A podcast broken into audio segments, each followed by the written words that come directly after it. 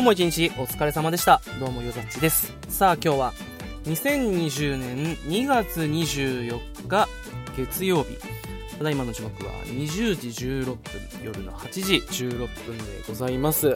さあ3連休の最終日、明日からまた平日が戻ってくるわけなんですけれども、今週はね、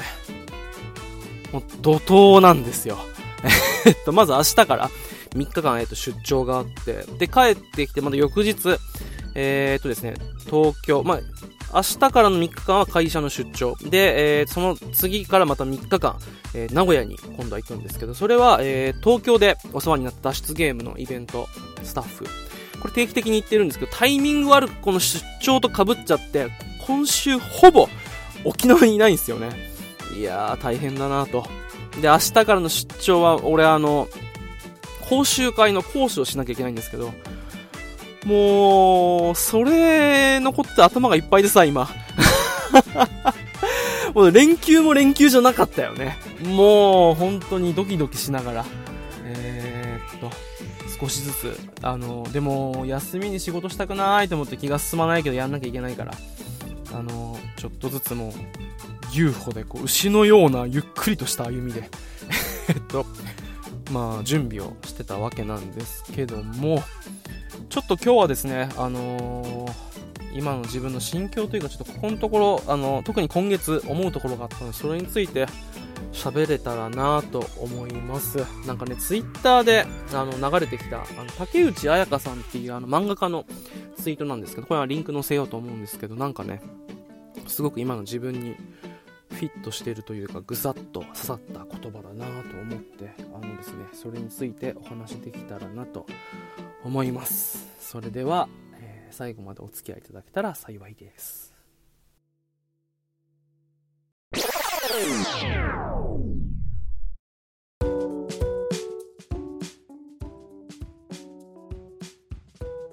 はい、というわけでですね、まあその竹内彩香さんのツイート、まあどんなツイートだったかっていうと、まあ好きなものを好きでいる、い続けるには、努力が必要だよね、みたいなそういうまあツイートだったんですけど、あの、もともとあの昔好きだった映画だったり、えーと本だったり漫画だったりっていうのが、えーっと最近仕事始めてからこう、見れなくなっていると。え仕事終わって、休日はもうこう寝て過ごす。で、えっと、これじゃまずいと思って、久しぶりにそういう漫画だったり、まあ映画だったりって見ようとしても、頭に入ってこないと。で、何が面白そうかもわからない。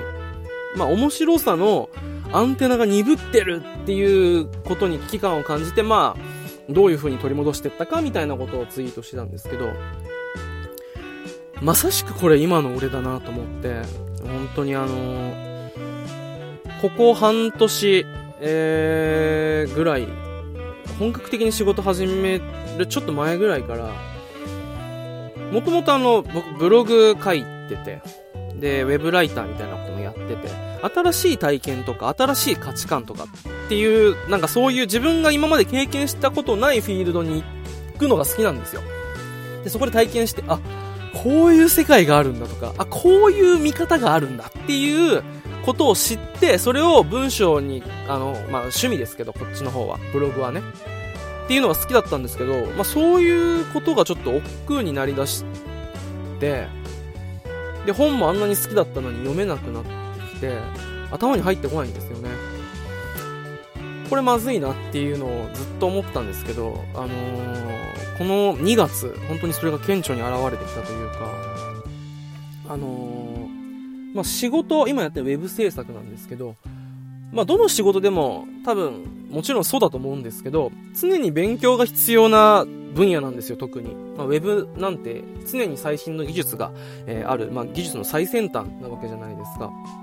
なので、常に勉強をして、えー新たな知識を学んでいかなきゃいけない。まあ、デザインとかもそうですよね。流行り廃りがあるから。っていう現場がベース、プラス、今の実務レベルで自分は達してないと。まだ。だから、まだまだ半人前。だから、勉強が常に必要だっていうことで、そういう趣味の時間とか、あとは自分の、あのーお金にならない、まあ、自分の今の仕事のスキルアップにつながらない時間っていうのを極力排除してたんですよね。うん。で、仕事をして、えー、その仕事前に時間があれば、カフェで、ま30分から1時間。で、カフェが終わっ、あ、仕事が終わって、毎日カフェによって安いね、あの、いっぱい200円とか300円のとこによって、えー、さらに1時間か2時間勉強していくっていうのを習慣づけて、えー、とずっとやってきたんですよ、去年の9月ぐらいかな、仕事決まってから。ただそれがちょっと、2月、えー、今月入ってからうまく回らなくなってきて、あの、パソコンを開いても、あのー、やる気が出ないと。でもやらなきゃいけないと思うけど、結果パソコンの前でぼーっとして、えー、ただ時間が過ぎていくっていう日がもうずっと続いて。で、それでもやらなきゃいけないし、あのー、まあ、やるべきことはもちろんあるので、頑張ってやってたんですけれども、いよいよ、あのー、ちょっとあのー、ここもう帰ってきてかな、からかな、あの、東京から。先週、だから今週、先週ぐらいですかね。いよいよもうパソコン前にしたら動機がするようになってきちゃって。まあ仕事中はないんですけど、仕事終わり、まあ仕事終わり、まあ仕事前に、え勉強しようと。あと残った仕事やろうと思ってパソコン開いたら、動機がしてきてこれまずいなと思って。あのーちょっと小学校からの付き合いがある、えー、親友に、今でも定期的に、まあちょっと相手がもう結婚しちゃったんで、男なんですけど、結婚して、まあ、奥さんとかの手前もあるから、昔ほど頻繁には誘えなくなったんですけど、あのー、ちょっと時間作ってくれないかと。で、いいよっていうかドライブ行ってきたんですけど、昨日。いや、やっぱこう、愚痴とか弱音ってあんまね、あの、言霊っってあると思うから、言わない方がいいって分かってんだけど、それでもやっぱりさ、言うとちょっと心が楽になるよね。あー、なんか本当に救われたなと思って、いろいろ話を聞いてもらったんですけど、その中でやっぱり、そういう好きなものとかさ、好きであることっていうのに割く時間っていうのは、削っちゃいけねえんだなと思って。あの、改めて思いました。なんか本当に。自分の仕事の、えー、向上に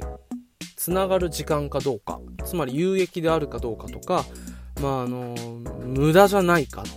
っていう効率の面ばっか考えてたんですけれども、あのー、そういうことをしてると人間として死んでいくな心がっていうのをね、これ毎回俺節目節目で、あの、病んでから、あのな学習しねえなと思いながら ただ今回はちょっとあの、改めて思ったなと思いました。で、そのツイート見、あの、最初に言ったツイート見て、あー、また忘れてると思いながら、好きなものを好きである、好きなものもほっといたら好きじゃなくなんだなと思って。あのー、確か、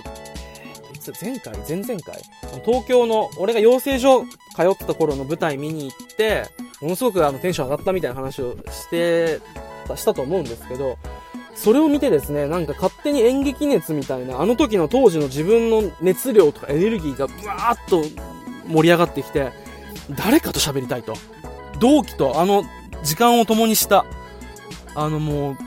一番この10年で一番濃い時間を過ごした、あの1年を過ごした仲間と喋りたいと思って、あのー、連絡したんですけど、やっぱ急にね、当日連絡しても繋がらない、捕まらないから。で、あのー、そんな悶々とした気持ちを抱えながら俺、舞台見て沖縄帰ってきたんですよ、先週ね。で、誰かとでも喋りたいなと思った時に、あの、沖縄、今いるんですけど、あの、後輩が、すごい後輩がいるんですよ。まあ、女の子なんですけど、もうこの子がね、もう、すごいのよ。めちゃくちゃ綺麗で可愛いし、で、めちゃくちゃかっこいいし、で、めちゃくちゃ真摯に、謙虚に、そういう表現とか演劇とか、それの世界観に向き合う子なんですよ。で、その子が、えー、っと、今度新年度かな？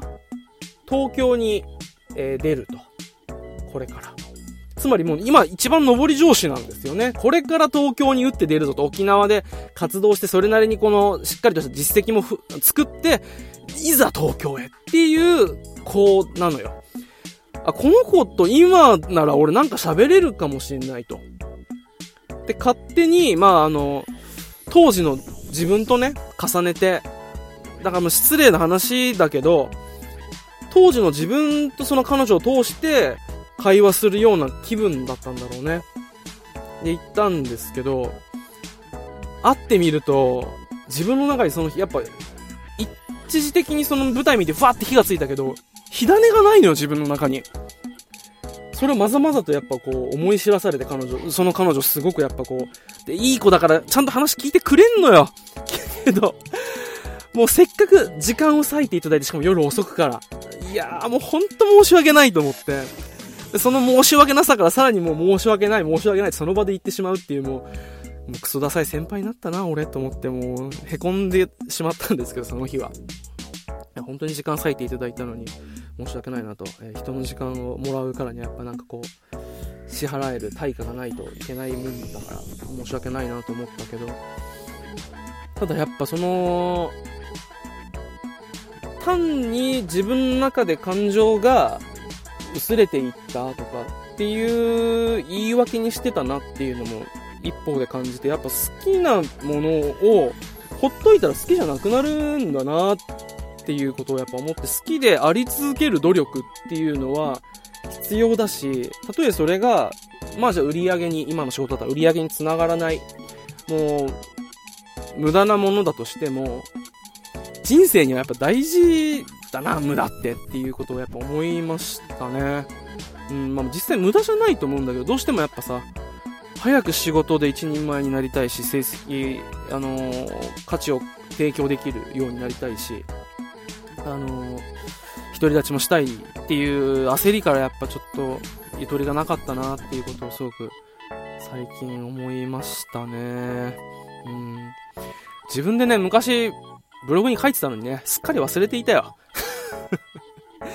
なんか、まあ、無駄っていうか、あのー、効率の面とかね、そういうもので言うと無駄だけど、あのー、こういう話も俺あんま、ね、嫌いじゃないけど、でもやっぱりさ、世の中結果が全てじゃないですか。結果に繋がらないんだったらいらないっていうのを切り捨ててしまっていたけど、でもやっぱりそういう人間らしく生きるためにあの必要だなっていう、そういうあの行動だったりとか。例えばなんか服とかもさ、着れりゃいいけど効率優先したら。でもちょっとおしゃれな服とかさ、ちょっと自分のいついつもよりもちょっと背伸びした服とかを買って着てみて、あれ？俺って意外とちょっといけてないか？って鏡の前でちょっとテンション上がったり、まあ女の子だったら私って可愛いじゃん、綺麗だな、この服っていう感じとか、あのー、まあ美味しいご飯とかね、ご飯とかも、まあ効率で言ったら、食えりゃいいじゃん。飢え死にしなければ。でも、ちょっとお金払、高いお金払って、すげえ美味しいものを食べたら、それだけで、笑顔になってしまって、なんかどっかちょっと心が満たされる。あの、単に安いご飯をドカ食いするんじゃなくて、ちょっと、あの、そういったものを取ってっていう、人間らしく生きるせあの、時間っていうのはやっぱ大事だなと。で、それは趣味とかさ、あと、そういう実際の実益につながらなくても、例えばこういうラジオの時間とかもね、好きなものを好きでいるために、あのーで仕事でそういう価値を提供できるための投資、まあ、演劇人で言ったら稽古とか修行とかさそういうレッスンとかと同じくらい自分が自分らしくいるための好きで好きなものを好きでいるための時間を割くことっていうのも大事なんだなっていうことをね、えー、改めて感じました、はい。うん、ちょっとずつねなんかこうまあ自己満だけれどもそういうなんか自分の好きで満たされた時間っていうのをちょっとずつ増やしていけたらなと思います。はい。というわけで最後までお聴きくださいましてありがとうございました。野崎でした。それではまた。